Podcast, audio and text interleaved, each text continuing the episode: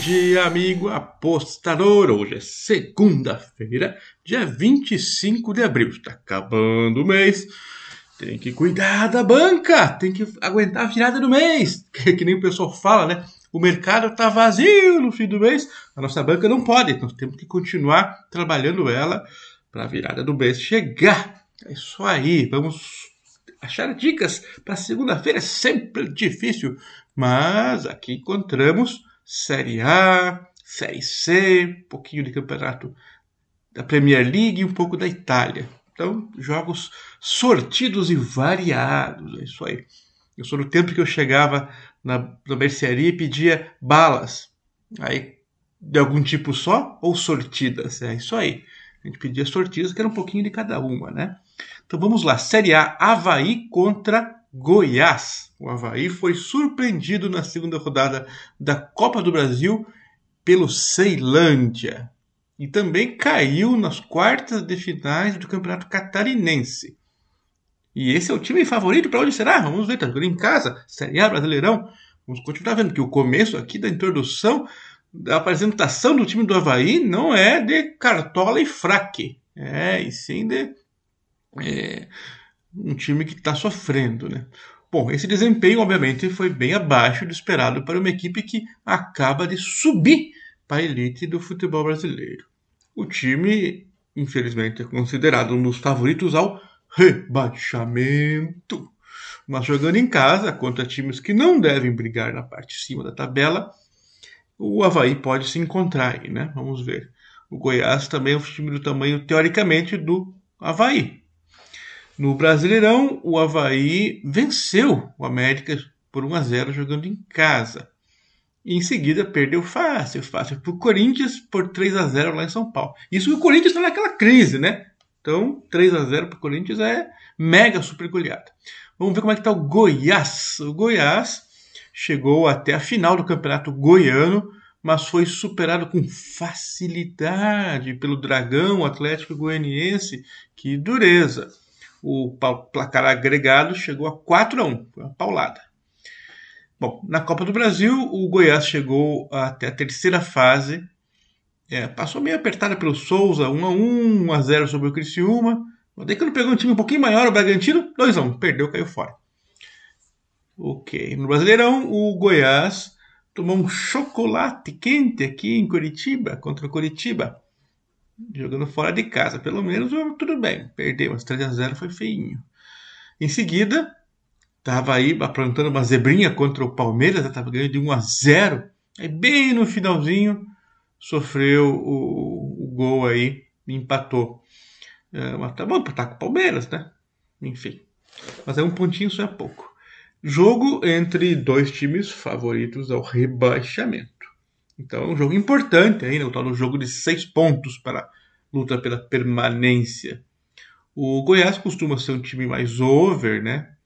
Agora, a expectativa é que chuva, tenha chuva aqui no sul para essa segunda-feira.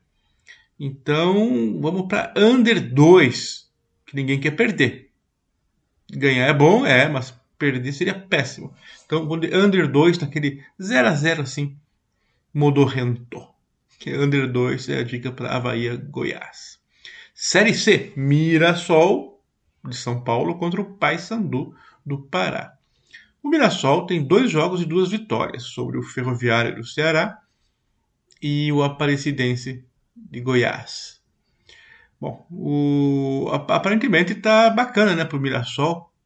Ah, só que, apesar dos bons resultados, aí o técnico Ricardo Catalá até se mostrou surpreso por ter ganhado duas partidas, é que a equipe sofreu mudanças aí fortes desde o Paulistão. A gente comentou aqui no jogo rápido, já que é um time em desconstrução e reconstrução. Mas ganhou as duas, né?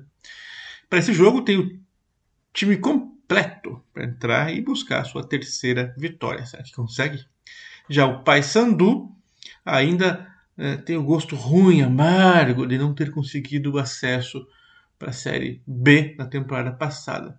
Chegou a ir para o qualificatório decisivo, mas conseguiu apenas dois pontinhos em seis jogos. Que desastre, paisano!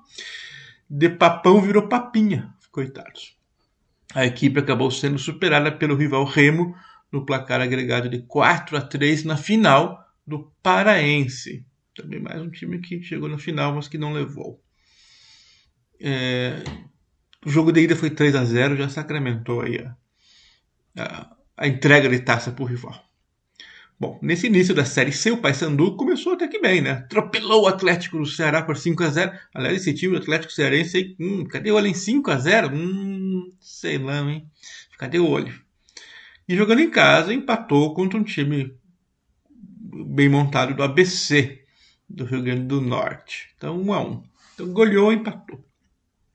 Para esse jogo, o, o que a gente viu até aqui, o Paysandu jogou um futebol razoável, porém não enfrentou times mais qualificados. De repente, estamos já qualificando o Mirassol como uma equipe qualificada. Ainda que nós não estivemos numa fase de qualificação, quantitativa qualificatória. É, essa foi boa, só para enrolar vocês, para dar um tempo maior de programa. Brincadeira. O time paulista tem um histórico forte, a gente estava em dúvida em relação à, à qualidade, na capacidade técnica da montagem do elenco, entrosamento deles, mas pelo jeito está indo. Se está desentrosado e ganhando, quando entrosar, talvez melhore, né? E costuma ser bom em seus domínios aí o Mirassol. Então, vamos no Mirassol menos 0,25 aqui que o mercado nos ofereceu, parece uma boa dica. Pulamos para a Premier League da Inglaterra. Jogo Crystal Palace, Palácio de Cristal, contra o Leeds, que não tem como traduzir, só se foram os líderes. não, não dá. Bom, o Crystal Palace tem 8 vitórias e 11 derrotas. Tá um meio de tabela ali, que para Premier League tá bom. Ganhou 8, perdeu 11. Tem um time bom lá, tá bacana. 14 lugar, pouquinho para baixo da metade, tá ok também. Na última rodada perdeu para o Newcastle. Isso não tá ok perder para o Newcastle. Acontece. O Patrick Vieira, acho que é o treinador, né? Tá fazendo um bom papel aí à frente do Palace em sua primeira temporada como treinador na Premier League. Bom, ainda que o trabalho, seu trabalho equilibrado não se traduza em uma colocação ótima na tabela, o time está melhor aparentemente do que era quando o treinador era o Hodgson. É. Nas últimas cinco rodadas, a equipe ganhou duas e perdeu duas. Só que foram seguidas essas duas últimas derrotas. Então, sinal de alerta para o Crystal Palace. Já o Leeds tem oito vitórias, mas 15 derrotas. Aquele time que joga mais para frente, empata menos, né? O Crystal Palace empatou 13. Ganhou 8, perdeu 11. Time bem empatativo, né? Já o Leeds prefere perder mesmo, arriscando ganhar. É, é, é, é, meio que característica do Leeds, né? Desde que subiu da segunda divisão. No momento tem 16. Complicado. Eles estão apertadinho ali. E ganhou de 3 a 0 do Watford na última rodada. Interessante. 3 a 0 sempre anima após uma série de resultados muito ruins e a demissão né, do Marcelo Bielsa, que levou o time a ter essa cara de time atacador, é, voltou a, a, ter uma esperança melhor de rendimento positivo recente. Já são quatro jogos sem perder, sendo que ganharam três dessas quatro partidas. O treinador atual é o Jesse Marsh Apesar que nós estamos em abril, ele é o Jersey Marsh. Ok. Entretanto, a boa fase não é motivo para relaxar, já que o Leeds está somente 4 pontos acima da zona de rebaixamento. Para esse jogo, qual que é a nossa dica? Será? A gente espera um jogo equilibrado, e, sabendo que o jogo do Leeds é um jogo para frente e que o Crystal Palace é um jogo bem mais cadenciado. É, teoricamente, jogando fora de casa, a gente pode esperar um pouco mais de espaço no jogo se o Leeds jogar para frente, como sempre. Mas às vezes o Crystal Palace gosta de entregar a bola e pronto. O Crystal Palace já conseguiu grandes resultados da temporada, inclusive venceu o Manchester City jogando fora e depois empatou com o Manchester City jogando em casa. Olha aí. Interessante. Porém, o time perdeu duas seguidas e precisa dar uma resposta. Será? É, vamos lá. Over. Over 2,5. Por causa do estilo do Leeds e porque o, o Crystal Palace perdeu dois jogos seguidos, joga em casa. Então, teoricamente, no papel, é uma dica decente. Vamos nessa. Over 2,5. E finalizando Itália, Sassuolo contra Juventus. O Sassuolo se encontra na décima colocação e nessa reta final do Campeonato Italiano só cumpre tabela, não vai para lugar nenhum. Última rodada perdeu para o Cagliari por 1 a 0, aumentando o jejum como time visitante. Em casa, a situação é diferente, é melhor. O time ganhou as últimas três partidas que jogou em casa, ganhando da Atalanta, Spezia e Fiorentina. Time chato, hein? Para esse jogo, o técnico Dionise, é, Dionise, aquele que tomava vinho, também chamado de Baco por algumas outras culturas. Bom, ele não vai ter aí o Tolian, que está lesionado. Com isso, um jogador aí que estava fora vai retornar, estava suspenso, papapá. É, então, tá tudo ok, aparentemente, com o time do Sassuolo. Já a Juventus é, enfrentou a Fiorentina na quarta-feira passada pela semifinal da Copa da Itália. E com a vitória de 2 a 0 está na final da Copa da Itália, que é um outro campeonato diferente do campeonato italiano, naturalmente. Lá em maio, agora daqui a pouco, vai ter a final contra a Inter de Milão.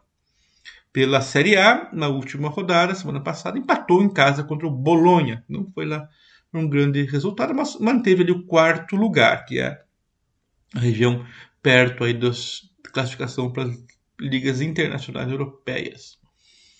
De qualquer forma, a rodada não foi ruim para a Juventus, porque Napoli e Roma perderam também. É, então, mantém perto aí é, do G3, né? Para esse jogo, a Juventus vai estar tá com problemas de lesões, muitos jogadores aí. É, então vamos ver o que, que acontece com esse jogo. A Juventus precisa do resultado. Sassuolo não precisa. Apesar de jogar fora de casa, o time da Juventus é bem melhor né, que o Sassuolo e, e deve ter a maioria dos seus jogadores aptos a jogar esse jogo. Vamos lá, Juve, será? Será? Ah, quanto tá pagando essa vitória da Juve? 1,90. É, vamos lá. O Juventus precisa e, e, e tem força para isso. Então, Juventus para vencer o jogo 1,90 é nossa dica segunda-feira. Isso aí, valeu, até amanhã, até mais. Tchau.